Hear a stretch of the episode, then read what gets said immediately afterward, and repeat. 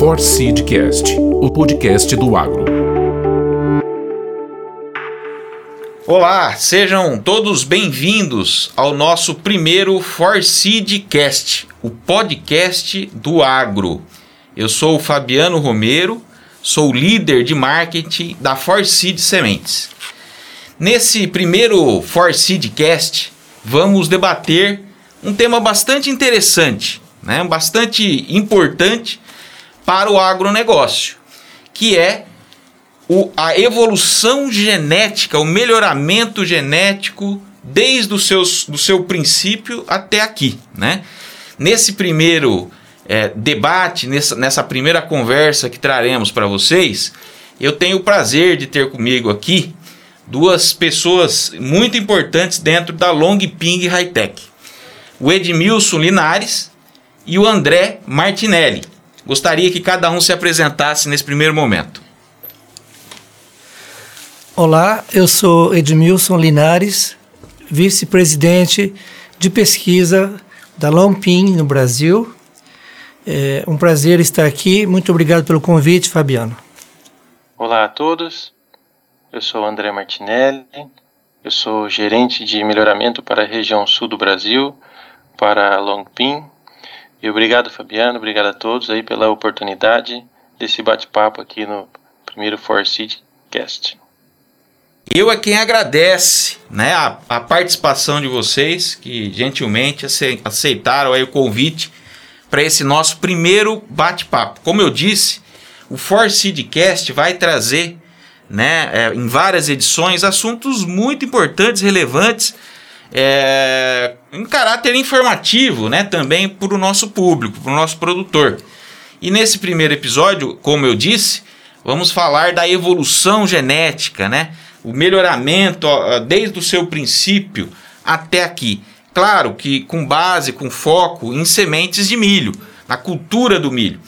É, e para a gente iniciar esse, essa conversa, eu acho que mais do que necessário a gente entender como realmente começou, né? Qual o histórico é, é, do melhoramento genético, dessa evolução que hoje nos dá a possibilidade realmente de atender cada vez mais uma agricultura é, exigente, né? Seja em termos climáticos, seja em termos é, é, de, de, de, controle de pragas, doenças, adaptação né, nesse Brasil imenso que nós temos. Então, é, a, a, evolução genética, né, desde o seu princípio, caminha e vem caminhando para nos ajudar com isso.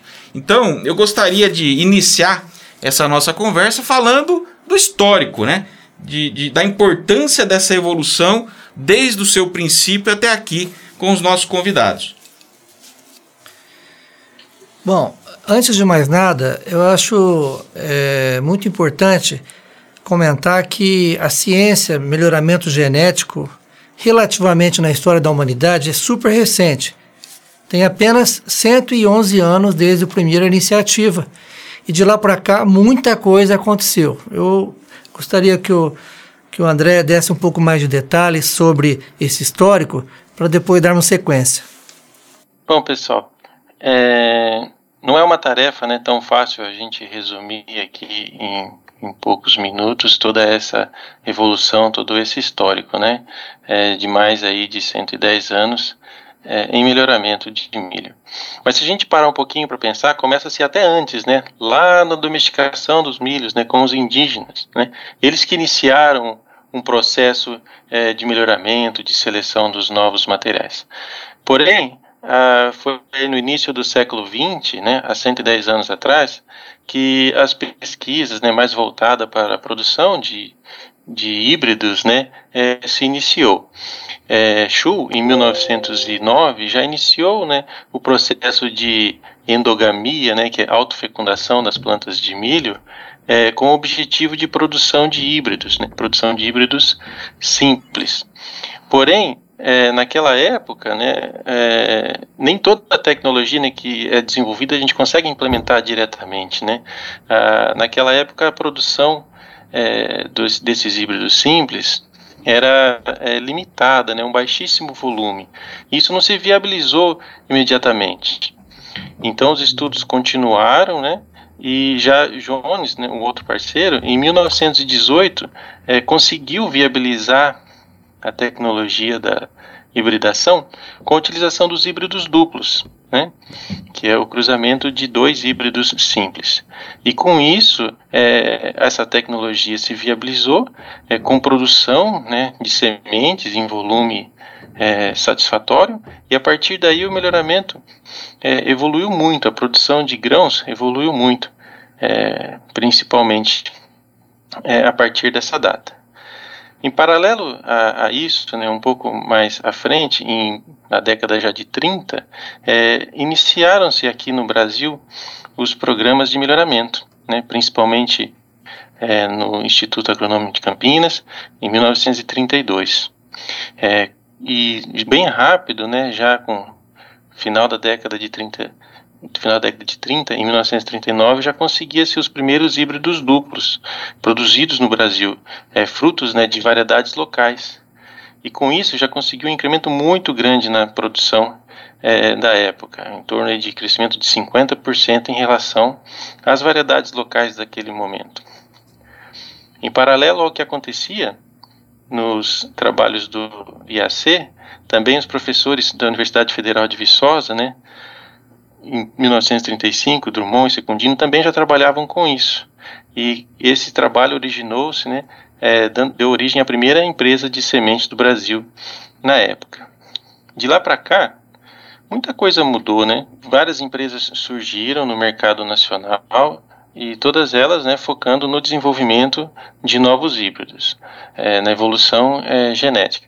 Porém, só ah, os trabalhos de melhoramento né, não ajudaram a resolver toda a produção de grãos.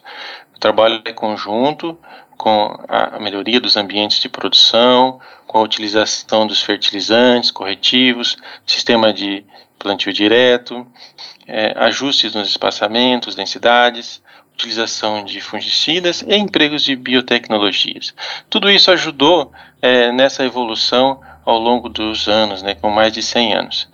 E quando a gente fala na história mais recente, aí a gente pode é, elencar outras disciplinas que cada vez mais estão sendo utilizadas no melhoramento é, de plantas, como os marcadores moleculares, as fenotipagens aí de alto rendimento, uso de automação, modelagens, né, predição e edição gênica. Tudo isso tem ajudado muito nesses 100 anos de história do melhoramento genético, principalmente na cultura do milho. O André, excelente. É, é, realmente um histórico né, que você trouxe aí com vários detalhes, né? É, para nos dar cada vez mais relevância ao tema. Antes da gente continuar e o Edmilson fazer os complementos dele sobre essa, essa primeira parte, né, que é da gente entender um pouco o histórico né, desse, desse, desse, desse tema, do melhoramento, da evolução genética, um recadinho que eu esqueci de dar. Né? Eu e Edmilson estamos aqui no estúdio ao vivo, né? E o, o André, ele está online. Então pode ser que o pessoal de casa aí note uma pequena diferença no áudio é por conta disso, tá? Então só para deixar todo mundo aí na mesma página. E aí eu gostaria que o Edmilson complementasse essa parte aí do primeiro da primeira é, do primeiro assunto, né, que é o histórico desse tema.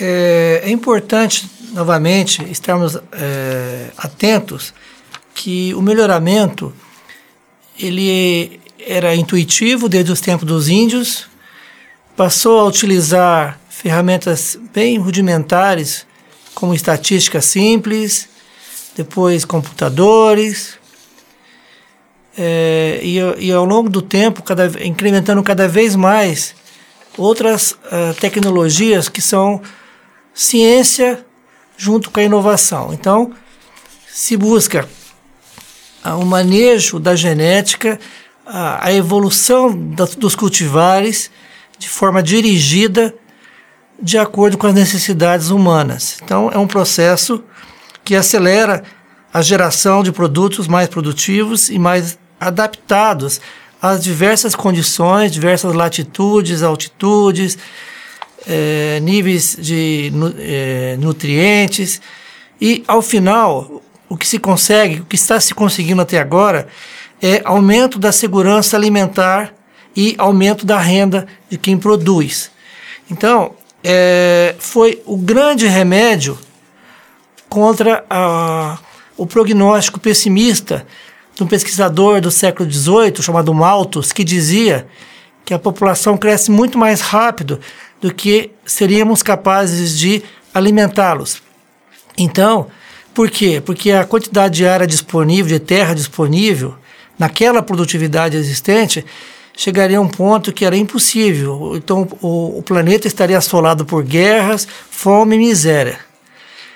Graças a muitos fatores, entre eles o melhoramento genético, o aumento da produtividade que se, que se conseguiu até hoje, tá? É, tem permitido, tem permitido que é, a quantidade de, de alimento gerado no planeta conseguisse atender em grande parte a demandas crescentes. É lógico que, que temos muitos desafios pela frente e muito da ciência para ajudar a, a superar esses desafios, mas vamos dizer isso na segunda parte. Excelente, excelente. Bom, é, no meu entendimento, Edmilson, André, é, a evolução genética, né, todo, todo o processo de melhoramento, ele tem como principal objetivo, né, cruzar três fatores na minha visão, tá? É, primeiro, atender a produtividade necessária para cada vez mais a gente poder alimentar o mundo. É, a gente tem um material, um híbrido, no caso de milho, que atenda através da genética a demanda que o mercado exige, seja em vários aspectos. É, e com isso, é, obviamente, dá ao produtor a segurança, né? Para que ele tenha estabilidade, né? E não é fácil, né? Você desenvolver um híbrido que atenda em plenitude, né? Com plenitude esses três requisitos, né? É, então, para quem ouve, para quem está nos ouvindo agora, é, é, para que entenda um pouquinho a complexidade né, de, de como é realmente você desenvolver um híbrido é, para que atenda produtividade, características agronômicas através da genética e é, garantindo, vamos dizer assim, estabilidade ao produtor, existe um processo que leva tempo, que leva bastante investimento para trazer uma oferta competitiva para o mercado. E, e, como, como que a gente pode falar um pouquinho, André, Edmilson, sobre todo esse processo, né? A importância desse processo de melhoramento até trazer é, a complexidade que é esse processo, na verdade, até trazer um híbrido que dê ao produtor pro, cada vez mais produtividade, é, estabilidade produtiva e confira, vamos dizer assim, características agronômicas importantes para suas demandas. Eu só gostaria de iniciar a, resposta, e sem dúvida vai ser complementada pelo André, é que é, o principal, a matéria-prima que tem que ser moldada é o germoplasma. Sem o germoplasma, todas uh, as outras ferramentas é, não se aplicam. Então, o que, que é o germoplasma? Antes de mais nada, o germoplasma é o nome que se dá a um conjunto de sementes de diferentes origens, de diferentes é, combinações de genes. Então, esse banco ou o conjunto de sementes possibilitam, se, se trabalhado de forma a juntar os, os genes favoráveis ao, do interesse humano é, é, entre si, a geração seguinte, tendo o que é de melhor entre os seus pais que foram combinados, é, isso permitirá que o produto é, descendente agregue as qualidades dos pais e, portanto, entregue mais benefícios do que qualquer um dos pais separadamente. Então, essa é a história do germoplasma, certo? E o germoplasma não é igual. É, um, é, o germoplasma é um conjunto de sementes que vão sendo é, desenvolvidos e é, agrupados ao longo de décadas, porque é algo não, não é possível você transformar algo é, cheio de defeitos em, em, em, uma planta perfeita de uma única vez, uma única geração. Uma, cada geração demorando oito anos, vocês imaginam quanto tempo demoraria para você ter três, quatro, cinco gerações que permitam que várias qualidades que estão é, dispostas em diferentes é, fontes se acumulem numa única fonte, num único híbrido. Então é preciso várias gerações e é preciso muita diversidade. O que é diversidade? Não adianta eu ter um, mundo, um mundaréu de semente é, de, de coisas semelhantes, irmãs, porque não vai ser possível geração espontânea de qualidades que não estão presentes naquela fonte. Então, teremos, teremos que ter é, uma quantidade grande de, de diversidade, ou seja, de variações de diversos genes que precisam ser identificados, depois combinados, selecionados, então, tá certo? Num processo recorrente, contínuo. Bom, resumindo, é, não é fácil, tá? É um grande desafio e isso parte do, uh, da necessidade de como trabalhar bem o germoplasma. E se o germoplasma não for bem trabalhado, ele fica obsoleto, não é competitivo. Você não gera produtos melhores se você não gera é, linhagens a partir desse germoplasma, linhagens melhores. Então, é, é uma sequência, é preciso uma visão de longo prazo, uma continuidade de trabalho, investimento contínuo, diversidade, e aí, com um pouco de sorte, ao final, e muito trabalho, um pouco de sorte e muito trabalho, é, resulta os progressos que estamos vendo ao longo desse, desses 110 anos. André, por favor. É, é isso mesmo, Edmilson e Fabiano. É, realmente não é uma tarefa muito fácil, né? É, gerenciar um, um germoplasma. É, isso exige conhecimento do germoplasma, exige muitos estudos né, é, dessa genética e de outras disciplinas, e principalmente do mercado de atuação e saber né, onde estamos e para onde a gente quer ir com esse germoplasma. É, como o Edmilson comentou, ele é um acúmulo né, de genes, gerações através de gerações. Então nada é feito é, de última hora, nada é feito de uma safra para outra. E o germoplasma, ele é a fonte de tudo. Né? É, é dali que a gente consegue tirar os genes bons é, para os novos híbridos né, que serão lançados é, ano após ano. É, só que para fazer essa, esse gerenciamento, né, é, ele, ele é dinâmico. É, a gente envolve seleção, envolve ambiente, envolve mudanças de clima, é, e a gente precisa estar muito atento para se manter atualizado e competitivo. Né? O nosso germoplasma tem que estar pronto para gerar produtos novos é, a todo momento. Porém, é, quando a gente faz seleção né, para em busca dos melhores, a gente também tem que tomar cuidado para não perder variabilidade, para não perder fontes de resistência.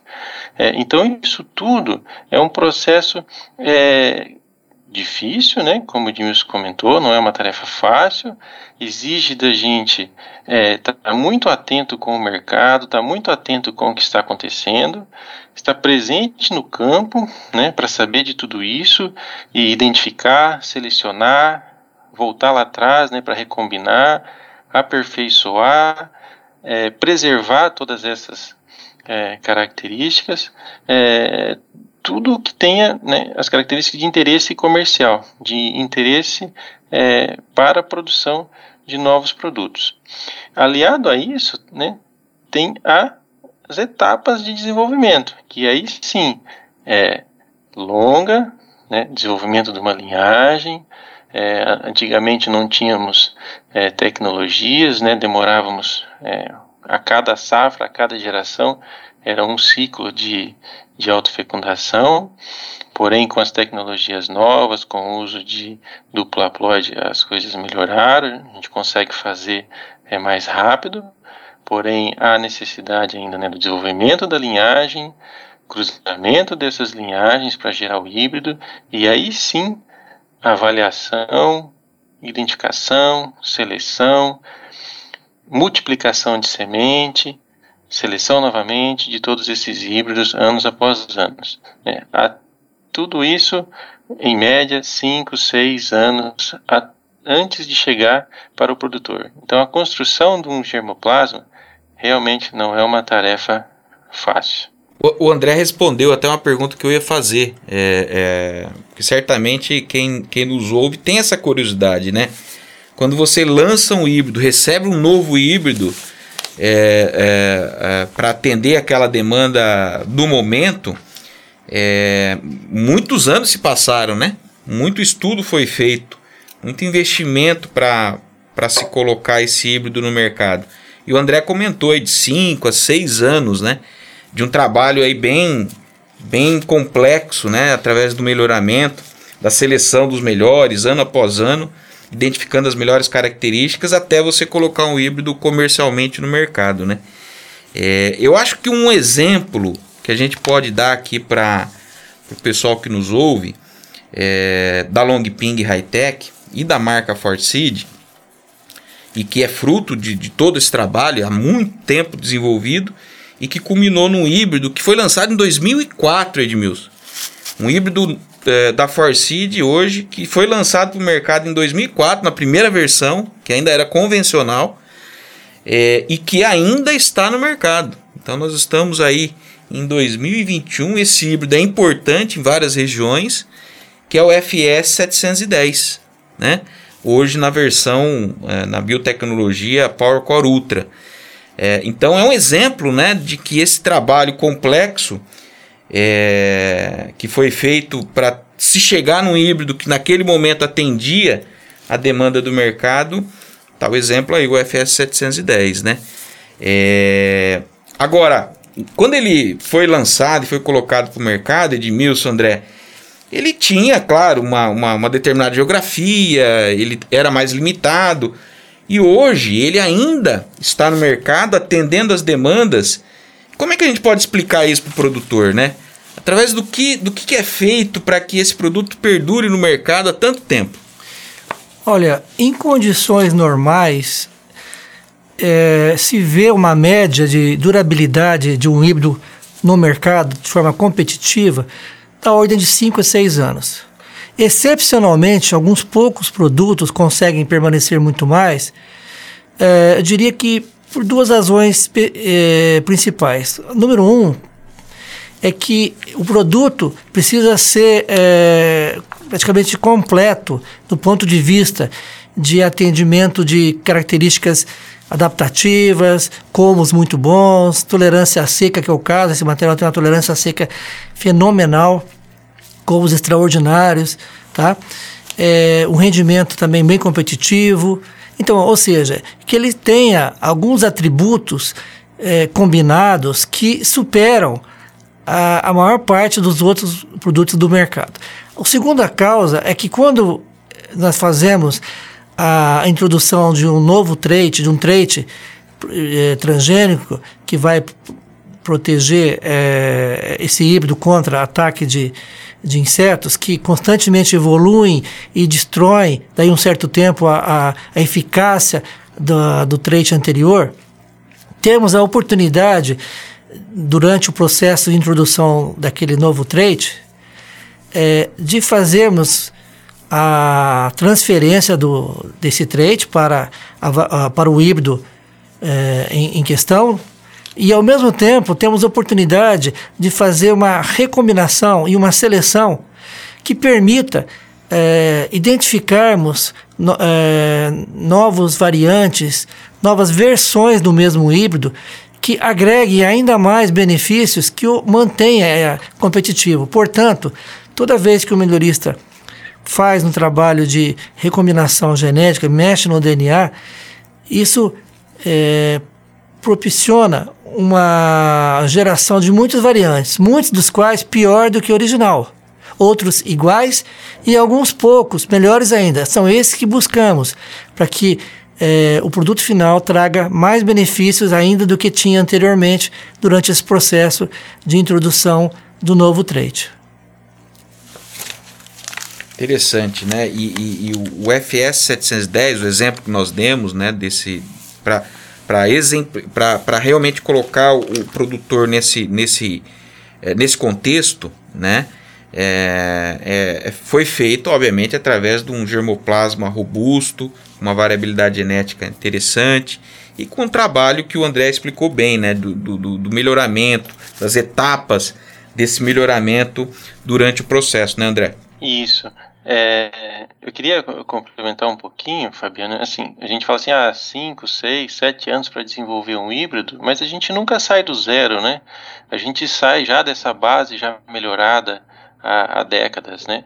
Então é, é, desse acúmulo, né, de genes é, favoráveis que a gente já sai, a gente já parte de um produto que já tem algumas características e vai adicionando outras características nele, né?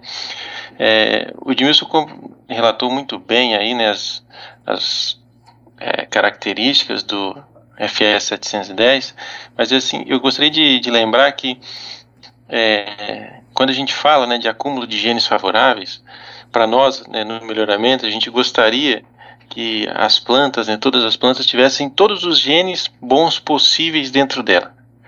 E que ela ligasse ou desligasse esses genes, vamos dizer assim, sempre que necessário, quando ela for passar por uma é, por um momento necessário, uma adversidade, uma condição muito boa. É, então tá seca, ligue os genes que garantem é, uma melhor performance para seca. É, nublado garante genes que garantem uma melhor performance fotossintética com os dias nublados. É, isso é o que a gente gostaria que tivessem, que as plantas acumulassem a maior parte dos genes bons.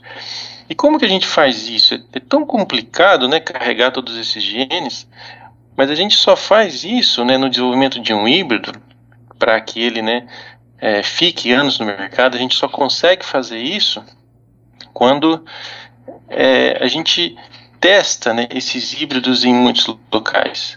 É, a gente testa em vários locais, em vários anos, e expõe esses híbridos a diferentes condições, e isso faz com que, é, no final, a gente tenha todo um desenho, todo um cenário de como é essa performance na maior parte dos locais.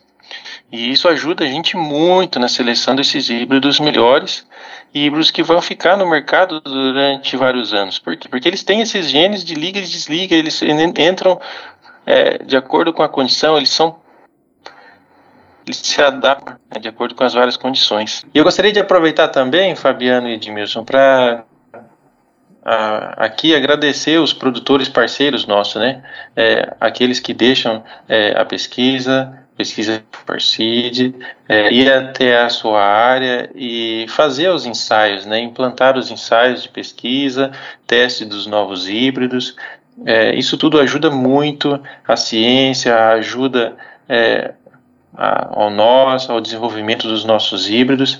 E com isso a gente pode a cada ano trazer é, materiais mais adaptados para, para as realidades locais é, dos produtores. Fica aqui meu, meu agradecimento aí a esses produtores parceiros. Não, bem lembrado, viu, André? É, o agradecimento meu também aí.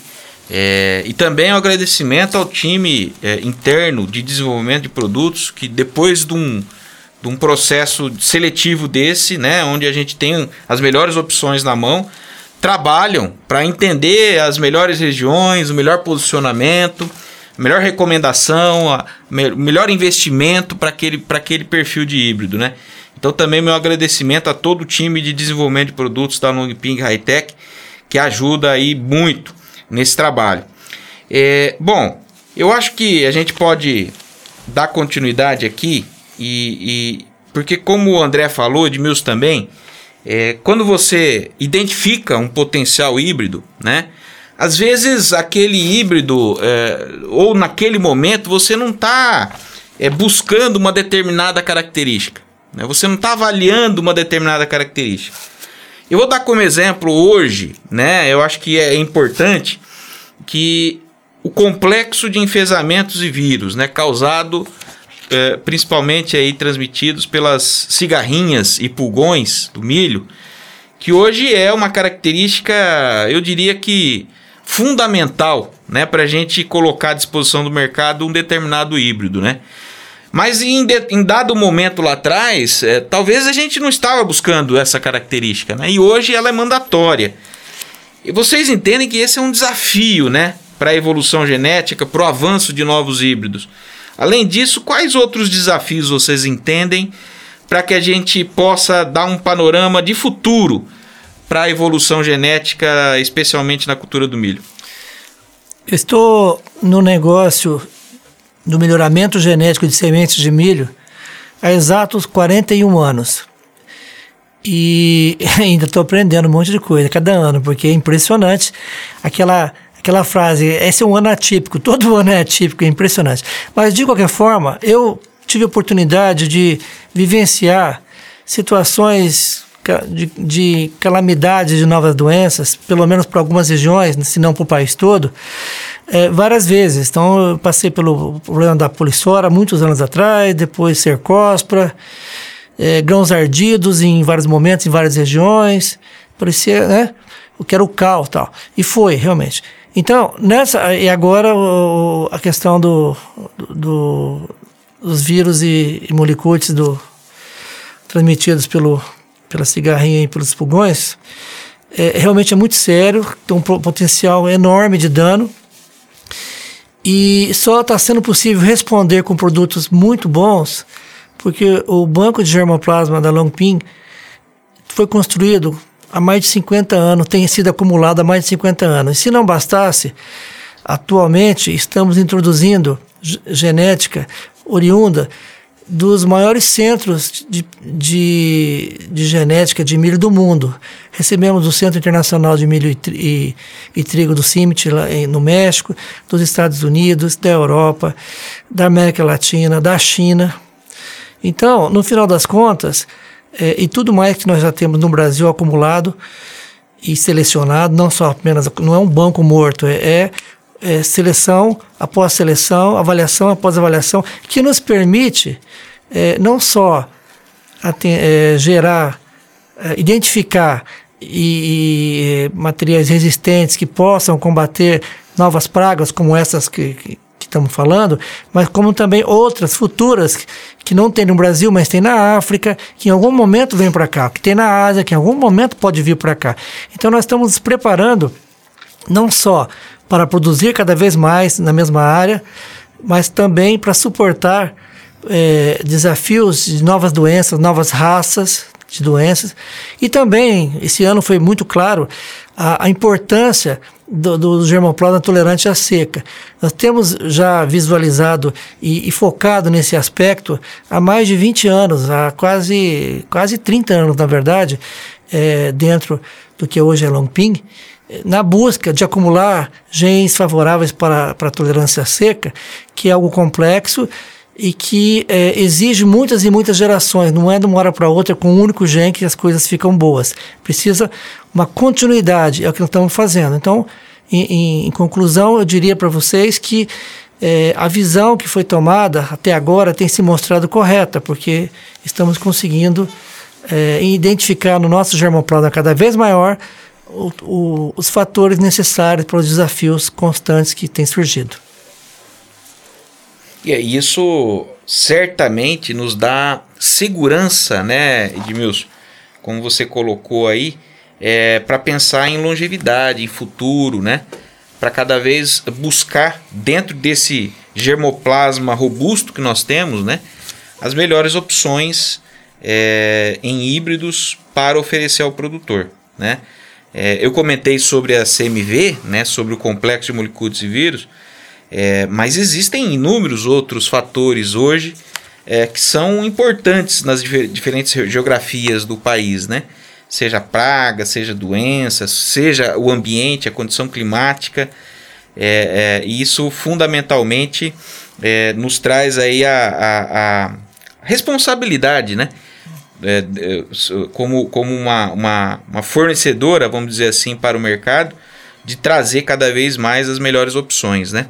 Que dê ao produtor a opção de produzir cada vez mais, de ter a adaptação através das características agronômicas nas diversas regiões, como eu disse lá atrás, né? Com um terceiro elemento, que é a estabilidade, a segurança, né? O produtor se sentir seguro implantar um determinado híbrido, como eu citei o FS 710, por exemplo, que ainda hoje é, é, é bastante confiável para o produtor, né?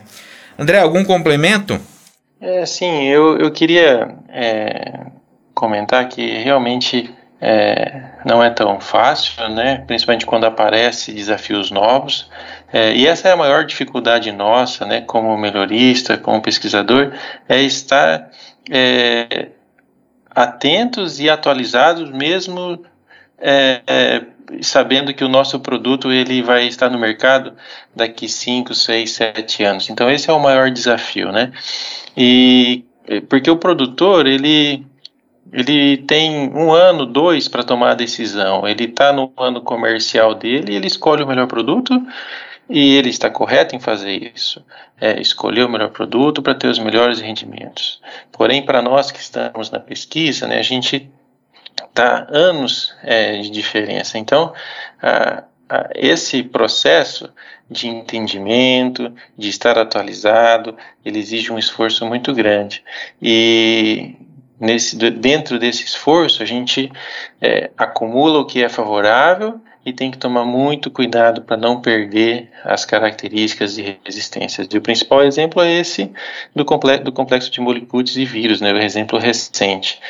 É, tínhamos isso no germoplasma e a partir disso a gente conseguiu selecionar produtos melhores, produtos favoráveis é, para o desenvolvimento nessa condição. É, então, o gerenciamento, né, os desafios, ele engloba muitas etapas, muitas atividades e a gente tem que ficar atento para percebê-las e não deixá-las né, escorrer pelos dedos, perder as oportunidades, perder o, a genética é, favorável que a gente já acumulou há vários anos.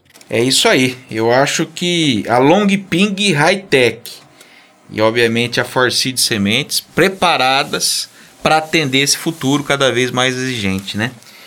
Bom, a gente vai chegando ao final do nosso primeiro episódio, o Forseed Cast, o podcast do agro, né? Trazendo informação e nesse primeiro episódio falamos aí é, da evolução genética, o melhoramento é, é, durante né, muitos anos nas, é, é, é, no momento atual, os desafios, as etapas, né? E aqui eu queria agradecer muito aí a participação do André Martinelli, do Edmilson Linares, que contribuíram é, fortemente aí com seu conhecimento, levando informação ao nosso produtor, ao nosso ouvinte, por todo o Brasil. Também agradecer a todos que estão nos ouvindo, que nos ouvem em todo o Brasil. Agradecer muito a sua atenção. Bom, eu agradeço, vou a, a, caminhando aqui para o final desse nosso primeiro episódio e gostaria de reforçar para que nos acompanhe. Acompanhe a Forseed Sementes através das nossas redes sociais e também baixe o aplicativo Longping Online, onde você vai ter informações técnicas, atualizações, todo o portfólio da Forseed é, para todo o Brasil. Muito obrigado por esse primeiro episódio, por nos ouvir e até a próxima. Forseed, uma empresa Longping High Tech.